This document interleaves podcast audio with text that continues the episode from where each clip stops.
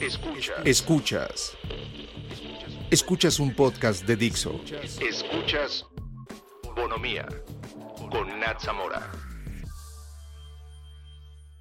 Hola, mi nombre es Nat Zamora y este es el episodio número 31 de Bonomía. Estoy súper emocionada porque hoy no estoy sola, me acompaña una gran amiga con quien tengo pláticas bastante buenas sobre los movimientos en los que estamos involucradas y me desahogo con ella cada que me siento abrumada por el activismo. Ella es Andy Camargo, muchas gracias por acompañarme hoy. Hey, ¿Qué onda? Andy me ha enseñado mucho sobre feminismo, cómo apoyar el movimiento de forma activa y me ha guiado e inspirado mucho durante todo este proceso de deconstrucción y justo por eso quería platicar de cómo el feminismo llegó a nuestras vidas, cómo nos ha cambiado y pues vaya a preguntarte cómo ha sido este proceso para ti y cómo el feminismo te ha cambiado. Uf, es, es, una respuesta un poco compleja. Em, creo que también cada quien tiene su, su respuesta. Y bueno, me gusta verlo como un proceso que ni siquiera va como a la mitad, no tengo una meta fija porque creo que involucra el siempre estar aprendiendo y el siempre estar cambiando cosas, entonces creo que es un proceso sin fin.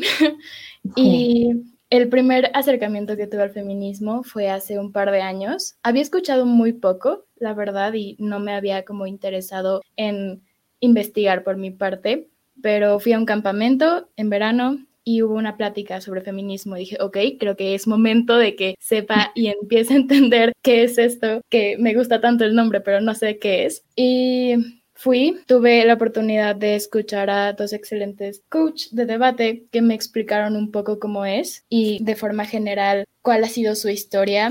Y recuerdo que fue un sentimiento muy bonito, fue como sentirse en casa y sentir que esto está bien y esto es lo que debo seguir y como debo seguir mi vida. Entonces ese ha sido como, ese fue el primer acercamiento que tuve y de ahí ya fue como investigar un poquito más y también acercarme a personas literalmente a platicar al respecto, porque creo que aprendemos demasiado unos de otros, unas de otras. Claro, claro. Entonces, eso ha sido como el acercamiento y hoy en día creo que el feminismo es parte muy importante de mi vida porque intento ser activa en la comunidad, al menos como en la nuestra de la escuela, para intentar tener cerca las herramientas para promover un diálogo y promover la información necesaria. Entonces creo que ese es como el feminismo en mi vida. Claro, yo pues creo que fue bastante parecido. El feminismo no es algo que estuvo tan presente en mi vida hasta ahora. Claro que creía en el movimiento, había escuchado hablar del movimiento, pero solo pensaba que pues todos podríamos ser feministas así como así, que si buscabas equidad de género, pues ya. Y la verdad es que sin darme cuenta tenía como pues posturas bastante tibias, evitaba entrar en discusiones con amigues o con familia y como todos tenía, eh, bueno, tengo muchas conductas machistas y sexistas que normalizaba, que no cuestionaba y no me daba cuenta de el impacto que tenían estas acciones o respuestas en mí y cómo me estaba relacionando con mi entorno hasta que entré a prepa, que amo, y que tiene una visión como mucho más amplia, mucho más inclusiva, em, pues de la que yo estaba acostumbrada. Entonces, bueno, aquí empecé a recibir como una educación pues mucho más justo, inclusiva, y se empezaron a abrir estos espacios feministas, pues que tenían la finalidad de crear como un espacio seguro para todas las mujeres de la prepa, un espacio para informarnos, alzar la voz o hasta denunciar situaciones de acoso dentro o fuera de la escuela. Y de hecho ahí creo que conocí, pues te conocí. Y pues justo me gustaría que nos contaras un poco del eje feminista de nuestra escuela, porque se me hace algo muy lindo, eh, muy importante y creo que debería existir en todos los espacios laborales, escolares. Sí, por supuesto, creo que un espacio separatista es necesario porque justo como mencionaste, es un lugar seguro, o al menos eso intento yo que sea el eje para las mujeres y las personas que se sientan bienvenidas y que sean parte del movimiento en la prepa, porque Creo que es fácil tener una persona que se sienta como un lugar seguro, pero el saber que puedes ir a un salón lleno de esas personas creo que es un sentimiento que llena muchísimo y te motiva demasiado. Entonces, el eje nació porque tenemos una comisión que se separa en varios ejes, es como salud mental, LGBT y feminismo. Entonces, al principio eran muy pocas personas las que eran parte de, y me acuerdo que en la primer junta fueron hombres. Y yo me saqué mucho de onda. sí, y creo que lo dejé pasar y fue como, ok, probablemente vienen a apoyar cualquier cosa. Y después como que me fui metiendo un poco más y un poco más. Y obviamente solo fue como para saltarse la clase y cosas así. Pero cuando te das cuenta que aunque sea un par de esas personas que estaban en la junta intentando decir, ¿sabes qué? Queremos que el feminismo esté presente en la prepa, que esté presente aquí, como que te motiva y te da ganas de, sí, justo fomentar una discusión informada, porque eso es lo que al menos yo veo en los salones. Mencionas feminismo y muchas personas tienen como miedo de decir qué opinan, de hablar del tema simplemente porque muchas veces las opiniones no son preguntadas y tampoco son necesarias, pero simplemente hablar del tema, ¿no? Entonces, como es un tema eh, completamente controversial, creo que hay, hay, muchas opiniones, ya lo platicábamos el otro día, este, muchas no son sustentadas, eh, se basan como lo que ven en los medios, que bueno, los medios no son los mejores conocidos por tratar la lucha como es. No sé si te pasó en la marcha que pues tuviste una cosa y digo, regresando yo a mi casa en las noticias vi algo totalmente diferente, ¿sabes? Entonces, sí, creo que sí, justo estos espacios son como pues importantes, justo para tener pues sí una plática con buena información y pues sí, Sí, justo también como para que todas esas propuestas para promover información o un proyecto personal de muchas mujeres talentosas en la prepa, como que tengan un espacio y un apoyo, porque creo que muchas veces es difícil llevar una idea a acciones y también creo que eso es lo que hace el eje y hace algo precioso, porque... es no solo, ok, hay que anotar las ideas, es hay que anotar el plan para hacer las ideas. Entonces, sí, creo que el hecho de que tengamos este espacio y que sepamos que nos vamos a apoyar y que está como este sentido de sororidad es muy, muy, muy bonito. Sí, muy, lindo.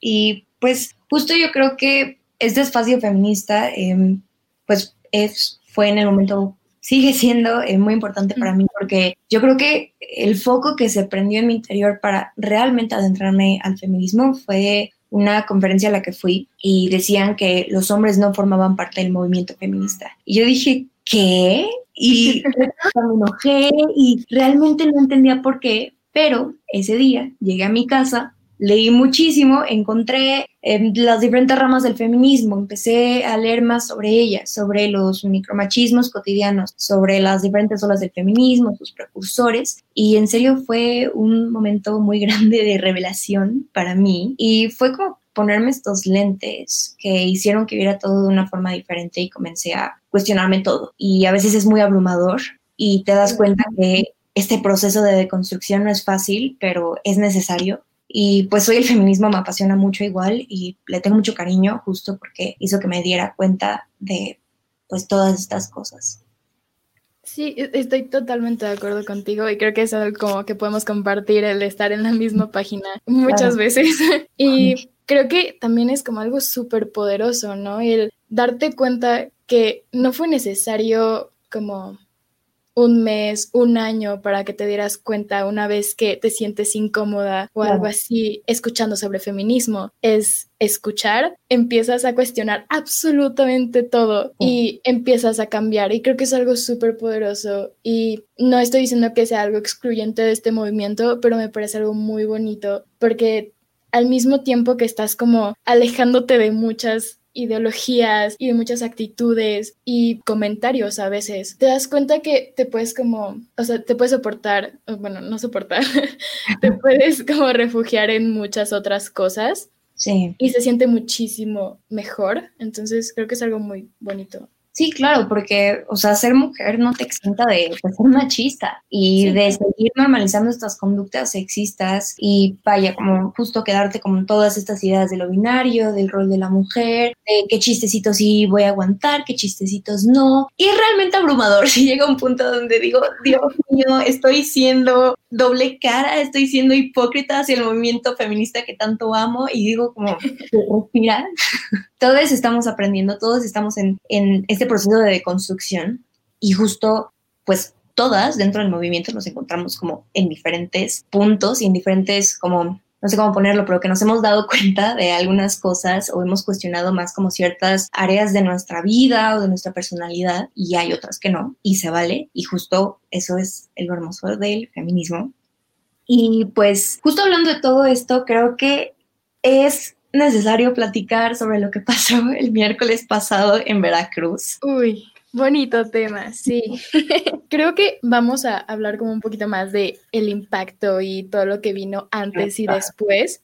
Pero antes de movernos a eso es como importante aclarar un poquito qué sucedió. Bueno, como saben, no, no logró la mayoría de votos como lo que fue propuesto y esto fue porque no cumplió los requisitos de forma. Y esto quiere decir que son requisitos que se tienen que cumplir el procedimiento antes de estudiar el caso. Entonces no se estudió ni se puso como a discusión el aborto en sí, porque fueron como requisitos previos para estudiarlo. Entonces, sí, creo que se, esto es solo para decir que se va a emitir otro proyecto y obviamente vamos a estar al pendiente porque esto en algún momento va a pasar. Y, y sí, pero era importante mencionar que realmente había pasado. Sí, claro, y pues que esto no es permanente, entonces pues la lucha sigue y todas las personas que dicen como, mm, ya, este, México es es como, no, mi ciela, no, entonces, pues sí, justo, y también entender que las personas que tomaron la decisión, entre comillas, que no, no se basaron en sus propias opiniones para tomarla. Y pues sí. Es súper intenso como ver eso, ¿no? Porque ya, o sea, no fue una duda, no fue una pregunta en ningún sentido, fue, ok, México es pro vida. Sí, exacto. Aparte, hablando de todo el país, es como, mm, no. Este, pero algo que estuvo eh, no sé cómo, vamos a decir que estuvo muy interesante. Estuvo interesante ver las reacciones de muchas personas. Y ahora que platicaba mucho con Andy, este, que la reacción de muchas personas cercanas a nosotras, este, no sé, que nos encontramos como en la misma posición, pues vaya, de privilegio, de tener acceso a información. Em, no sé, estoy como todavía como que no logro no sé, he traído como una combinación de emociones entre enojo y tristeza y frustración y no sé, realmente no supe cómo sentirme en el momento, eh, pues de estar escuchando todo este tipo de comentarios. Eh, aún no sé cómo sentirme, pero pues sí, justo lo que más me movió fueron las respuestas, pues que vi todas estas reacciones que aún no logro entender y pues viniendo de personas de diversos contextos sociales y culturales de diferentes edades, edades, pero personas de nuestra edad que yo pensaría que están como más dispuestas a reflexionar y a cuestionarse y a desprenderse de estas posturas de odio, porque pues no, no son diferentes opiniones, no son diferentes ideologías y pues negarle derechos a un grupo de personas nunca será tema de debate. Claro, y creo que esta idea que lleva como el no, es mi opinión, respétala, es, es muy cuestionable y también es muy interesante como pedir respeto cuando estás promoviendo el odio o el no respetar la vida o cuerpo de alguien más. Entonces creo que sí fue muy interesante ver todas las respuestas y todo el enojo que tuvo alrededor, o sea, sin importar qué pasó porque nunca se discutió el aborto en sí, sin importar los resultados, hubo muchísimo odio para todos lados. Y es impresionante ver que ese es el tipo de respuestas que hay cuando hay proyectos buscando un mejor trato y una mejor calidad de vida para las mujeres. Es, es impresionante y también creo que es muy interesante el ver que hay personas en nuestro propio contexto que justo como lo dijiste, han tenido el mismo privilegio de la información y de poder tener acceso a todo para ver cómo funcionan las cosas y cuánto, cuánto afecta una decisión así y seguir en una postura que no respete, me parece algo muy extraño. Y también, o sea, no, no es en fin de atacar a nadie, pero también eh, llama muchísimo la atención como las personas que no dicen nada al respecto. Que sí, justo son como pues posiciones extrañas, porque yo lo que estaba, y digo, platicaba mucho contigo esta semana, platicaba, lo platicaba mucho con mi familia, y es, creo que, bueno, llegamos a cierta edad donde creo, claro que tenemos que cuestionarnos y hay que decir, Sí, por supuesto. decir, si esto no resuena conmigo, ¿por qué lo estoy siguiendo? Entonces, para mí, especialmente de nuestra generación Z, nuestra generación de mazapán que tanto amo, para, mí, o sea, que alguien me diga, es que fue, fueron las ideas con las que crecí o fue la educación que llevé la mayor parte de mi vida, creo que ya no es un argumento válido. Y justo, no, eh, y, e, exacto, aparte en, como en estos tiempos donde la información está en todos lados. Entonces, no sé, no, creo que esto tampoco es como blanco y negro, no estoy diciendo que sea como esté mal pensar eso, pero a la vez es como justo tenemos que generar no tolerar este tipo de comentarios de odio eh, o personas que tratan de escudarse con es que es mi opinión, justo es como esto es libertad de expresión y pues entender que esto, esto nunca va a poder ser una opinión. Y pues no sé, eh, es que, ah, no sé, lo empezamos a platicar y como que llegan muchas ideas a mi mente y estoy como como frustrada, no sé. Creo que eso es como una característica súper grande de este proceso de construcción. Es abrumador y lleno de cosas por todos lados todo el tiempo. Y creo que sí, o sea, como lo decías, es, estamos en una época llena de información, donde literalmente nos empapamos de información y sí, es necesario como reflexionar esa información para que tenga algún impacto en nosotros, pero creo que justo es este quitarse el miedo de reflexionarlo para poder aprender. Y es algo muy poderoso y puede cambiar muchas cosas en tu vida y pueden doler, pero siempre va a ser algo positivo y creo que si te eres como fiel a esos movimientos o personas en las que crees, va a tener muchísimas más recompensas que el dolor que tuvo poder cambiar de opinión. Y, y sí, es algo interesante. Claro, y es que la forma en la que, bueno, los acercamientos, este, digo, especialmente de hombres, que yo decía, mm, ok, ¿por qué hay hombres opinando sobre el aborto? Pero, bueno, este, eran como, eran opiniones muy agresivas y eran muy violentas y digo, te estaba contando de, pues, el, Instagram, del podcast, este, pues un post y yo como aborto legal ya. Y la cantidad de comentarios de hombres eh, que recibí no sé, o sea, mm, estoy muy, estaba muy complicada, no supe cómo reaccionar, te voy a mentir si te digo que no hubo un par de días que me sentía terrible y pues justo entender que estas agresiones no son como contigo y que muchas veces esto vienen de otros lugares como la desinformación o como el tener una mala idea de lo que es el feminismo, de lo que es la legalización del aborto. Legalizar el aborto no significa, hey, este, como el aborto legal es hoy, estoy muy aburrida, ¿qué quieres hacer? Ay, pues vamos a abortar. O sea, no, jamás. Ha de decir que la pasa bien haciéndolo. Es de verdad un proceso, para muchas mujeres puede ser hasta traumático. Entonces, no, mm, no sé, digo, para mí eso parecería como sentido común, pero el sentido común no es para todos, no es muy común para todos. Pero pues sí, te digo, es, un poco complicado eh, eso, y, pero bueno, dije, en fin, eh, son, como tú dices, son posturas que mueven muchas fibras sensibles, especialmente masculinidades frágiles, y pues justo es como que una mujer pueda tener control sobre su cuerpo, sobre su sexualidad, es algo bastante intimidante para, para muchas personas. Pero lo que más me dolió, porque pues vaya, fue sorprendentemente recibir muchos de estos como DMs o eh, comentarios amenazándome o insultándome, este, viniendo de mujeres. Wow. Eso fue lo que, no sé, como que me movió mucho.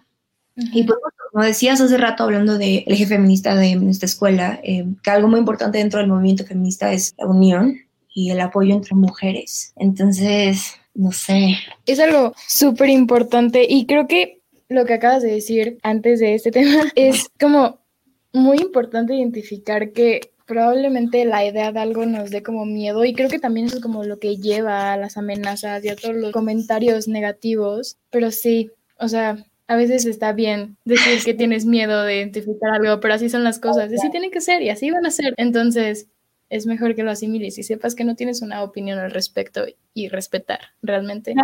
Pero Sí, sí, sí. Pero este sentido de unión creo que sí es algo precioso y me voy a atrever a decir que es lo que más aprecio del feminismo, porque al menos he tenido la oportunidad de escucharlo en algunas conferencias sobre feminismo, que es algo como muy característico del feminismo de Latinoamérica. Y me parece algo precioso el pensar que no solo sabemos que somos mujeres sosteniéndonos la mano, luchando contra el sistema o contra lo que tú quieras luchar, pero somos hermanas y decimos nuestros nombres. Creo que eso es algo súper grande y que se tiene que tomar en cuenta y se tiene que abrazar y sí. Sí, claro, pues todo esto de la sororidad igual, o sea, yo solo es algo que en serio es un abrazo en el corazón para mí y es algo que quiero muchísimo. Y pues justo vivir, eh, para mí el verdadero sentimiento de sororidad, eh, digo, fue como, digo, he estado muy presente en, mi vida, pero solo que no lo identificamos muchas veces como sororidad o esta mujer es mi sorora.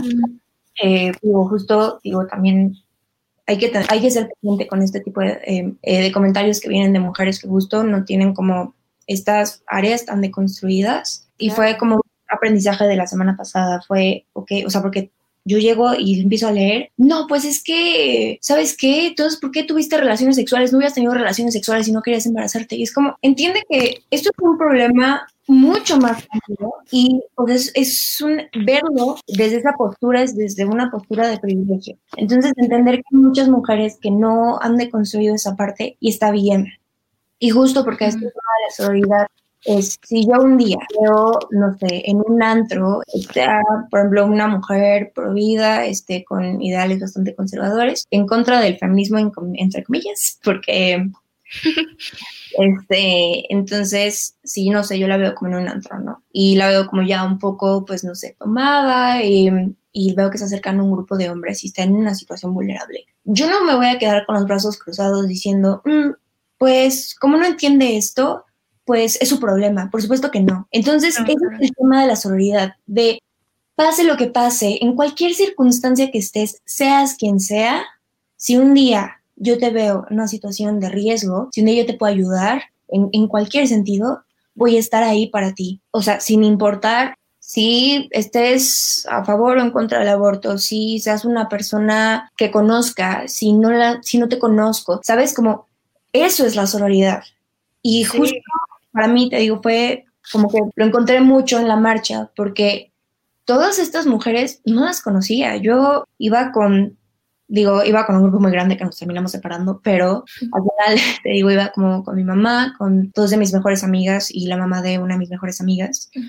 Y pues vaya, solo éramos nosotras cuatro, pero alrededor todas estas mujeres eran desconocidas. Y el cantar juntas y el estar caminando juntas y el estar platicando y ay, estar pasando como los pañuelos, estar alzando, estar bailando, o sea, como todas estas cosas, ese es el verdadero sentimiento de sororidad que tuve. Y dije, claro, o sea, esto es lo que tenemos que hacer y hay que unirnos como mujeres, porque también creo que eso se nos ha enseñado, que entre mujeres las relaciones son terribles. Sí, es algo que viene desde siempre, es algo que te repiten constantemente y no debemos de creerlo. Claro, que las amistades con hombres son mejores porque son menos dramáticos y ay, no sé, pero justo estas ideas de, pues justo, hablar pestes de otras mujeres, tirar a otras mujeres, avergonzar a otras mujeres, no sé, justo creo que es una parte del el proceso de deconstrucción y una de las cosas que, me, que ha traído el feminismo a mi vida, no es de la noche a la mañana, yo también fui, pues, una mujer que hacía todas esas cosas y que pues desprenderte de ellas o decir, o sea,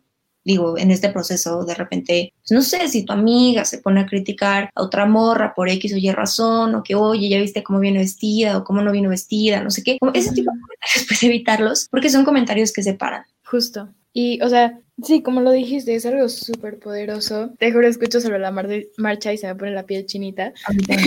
no tuve la oportunidad de ir porque ese día no estaba en el país, pero veo videos y yo soy la persona más feliz del mundo. Y Creo que sí, es también aceptar que jamás, o sea, no nacimos feministas, nos hicimos y seguimos aprendiendo y seguimos deconstruyendo, que es algo que ya repetí varias veces, lo siento, pero sí, también es esta parte de aceptarlo, es decir, ok, hace tres años probablemente te ofendí o dije algo que no o sea, fue un discurso de odio o fue algo que te afectó, lo siento. Y saber que estás cambiando para que jamás se repita de nuevo. Y también llamar la atención de las personas que están a tu alrededor. Probablemente es algo muy incómodo. Y sí, incomoda demasiado. Pero algo que siempre como que he intentado decir es que de la incomodidad viene el cambio. Y está bien. Está bien sentirse incómodo. Está bien decir esto no me parece. Y no quedarte callada ante ninguna circunstancia. Entonces sí, creo que también perderle esa quinita de, ok, no te quiero hacer sentir mal, pero eso estuvo mal. No, está bien y está mucho mejor decir las cosas claras, creo. O al menos les comparto, eso es lo que más me ha funcionado, el ser clara, no irrespetuosa. Siempre va a estar presente el respeto, pero decir, ¿sabes qué? Acabas de hacer un comentario que probablemente no, o sea, no le servía en nada, no le va a servir en nada. Podrías evitarlo. Gracias, continuemos con nuestra plática. Es eso. Sí, exacto. Y digo, justo es perderle el miedo, como dices, porque creo que muchas ideas, especialmente cuando yo, bueno, no sé si te pasó, pero en cuanto te adentraste más al feminismo, te da un poquito como ah, decir, ah, yo soy feminista, ¿sabes? Uf, me costó trabajo, me costó mucho trabajo. Exacto, justo de estos círculos era como, mm, una vez me pasó que una mujer igual se acercó y me dijo como, es que tú que eres de esas feministas como pues como medio intensas, como... Pues, y yo, ¿qué? O sea, ¿cómo, es una feminista loca? Y no, tienes una forma pues muy, pues muy extremista de pensar. Y yo digo, justo como por esta, esta parte de generar una cero tolerancia a comentarios machistas o a comentarios de mujeres tratando de tirar a otras mujeres o cualquier persona de cualquier género tratando de tirar a una mujer, como detenerlos y justo genera muchas incomodidades y hace una semana pues te conté de toda esta situación, porque también te digo, eh, llega pues eh, el miércoles este tema, todo lo del eh, aborto en Veracruz, y pues no sé si empiezas a ver como en tus stories como, ok, estas personas son pro vida y no lo sabía. Sí, sí pasa. Entonces, pues vaya, tuve una conversación con una persona muy cercana a mí, que pues igual una de mis stories dijo como, mm, ¿qué onda con esto, no? Y yo como, pues mira, o sea, pues, pues tratamos de hacer esto por esto y creo que no es tema de discusión. Y pues, no sé, empezaron a salir como justo estos temas como de, está siendo muy exagerada. Entonces, siento que estas personas también tratan de decirte es que estás exagerando para que tú desvíes la atención de su comentario machista, de su comentario sexista, y entonces solo estés concentrada como en tus reacciones, y entonces tu pensamiento sea, ok, tengo que controlarme, ¿sabes? Pero creo que pasando esta parte como igual de deconstrucción, como que siento que al principio sí es así, dices como, mm, ok, chance, sí estoy siendo un poco extremista, no sé qué, pero mientras pasa el tiempo, mientras igual te vas adentrando más, te vas deconstruyendo más, pues te vas desprendiendo de estas cosas y justo dices como, ¿qué pesa más para mí? Estar, eh, bueno, que mi amigo machista se ofenda porque le dije, oye, deja de hacer este tipo de chistes, ni siquiera son graciosos. O tener un amigo machista, ¿sabes? O sea, como que en mi balanza, ¿qué pesa más? Sí, creo que el hacer esos pesos cuesta trabajo y es que no estoy intentando encontrar las palabras correctas para decirlo porque siento que es un momento crucial para, para las personas que están entrando al feminismo porque sí da miedo, da miedo decir, ok, ¿sabes qué? Papá, mamá, familia, yo estoy de acuerdo con que se hagan estas marchas, yo estoy de acuerdo con estos ideales, y también como en personas, justo como en Instagram y así, creo que es muy difícil y es una plática que he tenido bastante con Nat porque también yo me desahogo con ella. Eh, es como el qué responder, el qué hacer después. Yo en lo personal, la mayoría de las veces intento como decir, ok, voy a dejar de seguir a tal persona, voy a bloquearlos, ahí muere. Pero hay veces que lees algunas cosas que es como, ok, no me puedo quedar callada, no puedo no decir lo que pienso. Y no les estoy diciendo que se queden calladas, jamás, jamás lo hagan, pero también intenten identificar quién sí va a escuchar o quién sí creen que valga la pena como entrar a una pelea, porque muchas veces las personas que están en contra solo buscan una discusión que no va a acabar. Va a acabar cuando tú paras de contestar o cuando terminen de dar un choro gigantesco que probablemente dure un mes. Entonces, probablemente sí sea como muchas discusiones constantes o discusiones que van a ser exactamente lo mismo. Pero está bien también decir, ¿sabes qué? No voy a hacer nada porque solo me va a afectar a mí y no voy a aportar nada, los voy a eliminar, no quiero verlos. Y buscar otra manera de no atacar eso, pero dar una solución Creo que eso es algo que debemos intentar hacer un poquito más. Porque al principio yo decía, no, ¿sabes qué? Voy a buscar todos los comentarios machistas de Insta y los voy a contestar y los odio a todos. creo que es más importante compartir información sobre feminismo, compartir información sobre conceptos que son importantes, sobre víctimas, sobre, sobre lo que pueda aportar algo a la discusión. Claro, es un tema de elegir batallas, porque yo también al principio era como es que si no les digo nada, yo estoy formando parte del problema. Y justo realmente son unos trolls que se quedan todo el día esperando a que postees algo y o se meten al hashtag así feminismo, se meten a una publicación random, puede que sea la tuya, y empiezan a atacarte, empiezan a justo querer generar una reacción, porque si te das cuenta, como tú dices, no son argumentos válidos, ni siquiera podría llamarlos argumentos, sí, sobre odio, odio, odio, odio. Y mm, entonces justo creo que es también un momento de inteligencia emocional de decir, justo, esto no aporta a la narrativa, a mi narrativa, esto no aporta al movimiento, esto no le están enseñando nada a nadie. Y pues justo, o sea, tener, porque nos gana el ego y justo que llegan, a mí me pasó mucho la semana pasada que llegaban hombres así a hacerme un mansplaining enorme de qué era el feminismo y yo así de, oh, ok, o sea, no. Súper innecesario, vale, gracias.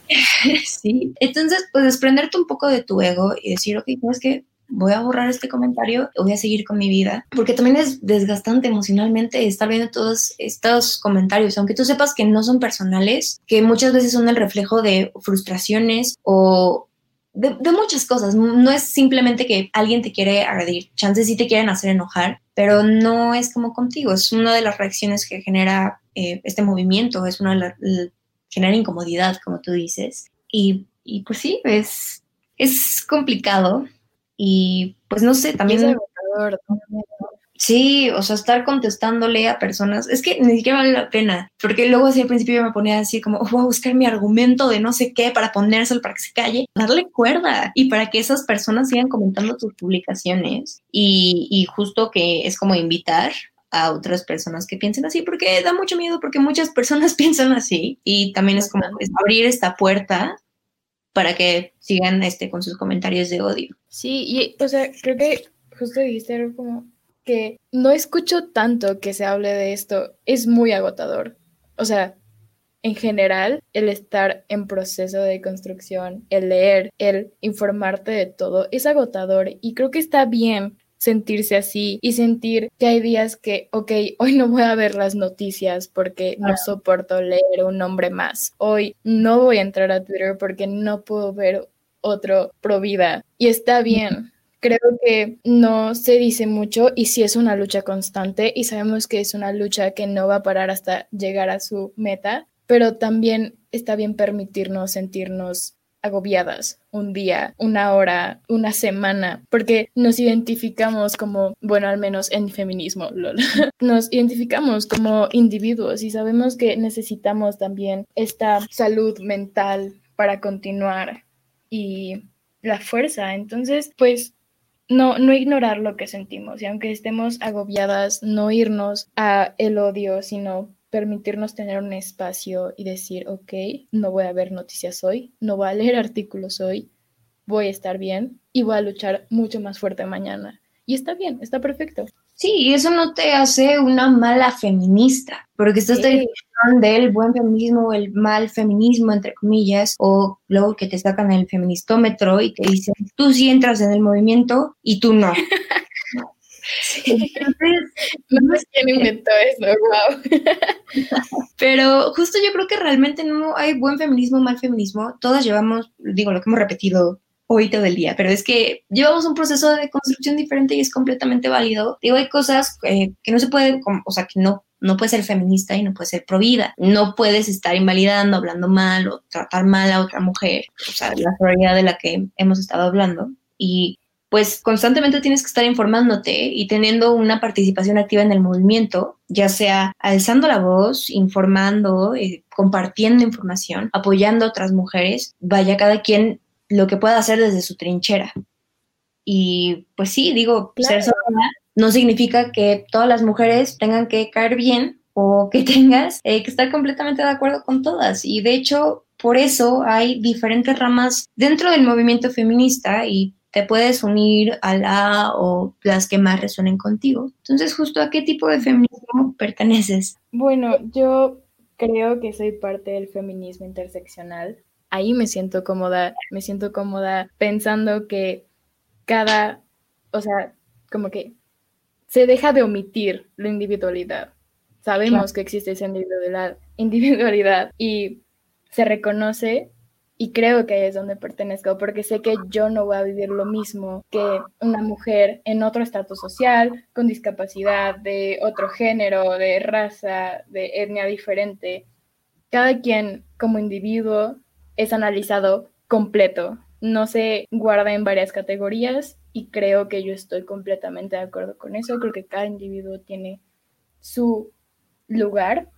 Sí. Y Sé que hay feminismos muy diferentes y los respeto. Los que son excluyentes, eso es otro tema. Pero creo que los feminismos en los que se respeta y se apoya son bienvenidos y yo me siento bienvenida ahí.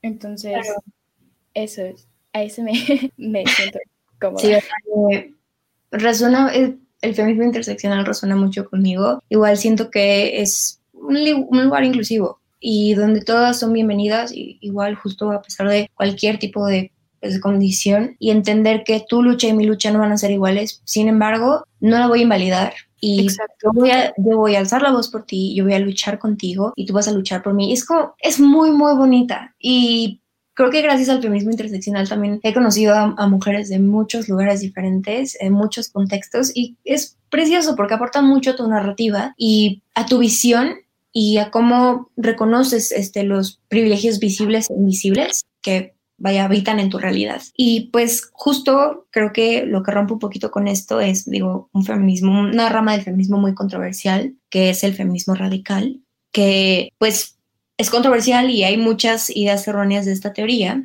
Eh, a mí se me hace un feminismo muy cabrón, porque radical viene de raíz, de cuestionar absolutamente todo. Y creo que es un feminismo muy duro, lo respeto, pero está esta parte que busca abolir el género para que nadie se sienta atade al binario y podamos actuar como queramos sin ser oprimides. Y digo, hasta eso no tengo un problema. Pero esta teoría cree que si creamos nuevos géneros, seguimos funcionando bajo los márgenes del patriarcado, entonces no incluyen a mujeres trans en esta rama, o a personas este, no binarias. Y aquí es cuando el feminismo radical no resuena conmigo, porque las mujeres trans son mujeres, punto. Y a veces las feministas radicales, al querer reconocer al sexo y género como una opresión en vez de una identidad, empiezan a tener actitudes completamente transfóbicas porque quieren invalidar a las personas trans con esta teoría. Y pues no, el feminismo radical no se trata de eso, pero hay mujeres que no lo comprenden y usan mala teoría para ser transfobas. Y pues justo ideas que separan, nunca voy a estar de acuerdo con eso, como tú dices. Y pues sí, el feminismo interseccional, me siento, me siento muy acogida ahí. Sí, es, es precioso. Y justo creo que es el identificar también como a la persona y a su feminismo y que lo reconoces válido cuando es incluyente. Porque, o sea, sí está como toda esta idea y lo radical también como que yo lo entendí en su momento cuando me lo explicó. Justo la persona que fue a, dar como la conferencia de la cablona se llama Isa. Ella fue la que también me introdujo al feminismo. Y cuando ella sola se proclamó, o bueno, se presentó literalmente, hola, soy Isabela, soy feminista radical, yo dije, wow, bro, qué emoción. y ella me lo explicó porque sí, o sea, es una duda, ¿sabes? O sea, ¿qué es radical? ¿Qué es el extremo? Y cuando te dice como, ¿sabes qué? Esta regla es la sociedad, esta regla es el patriarcado y la vamos a romper porque ahí ya no cabe como el rol de una mujer, al igual que el de el hombre. Claro. tiene que romper completamente. Y yo lo entendí así. Y de repente viene este discurso de, ok, pero las mujeres trans no. Es súper complicado. Y yo lo he visto con ella. No voy a hablar por ella, jamás hablaría por, por ella. Pero he visto como que se siente incómoda, que el feminismo radical como que está siendo adoptado por esta rama que no es incluyente y es súper extraño. Entonces, es súper extraño está mal. Sí, claro. Y digo, si te dicen cuestionar todo desde los orígenes de lo que somos y de lo que seremos como sociedad, dices, ok, I mean, pero luego empiezas a justo ver todas estas cosas y dices, ok, esto como que no es lo que esperaba.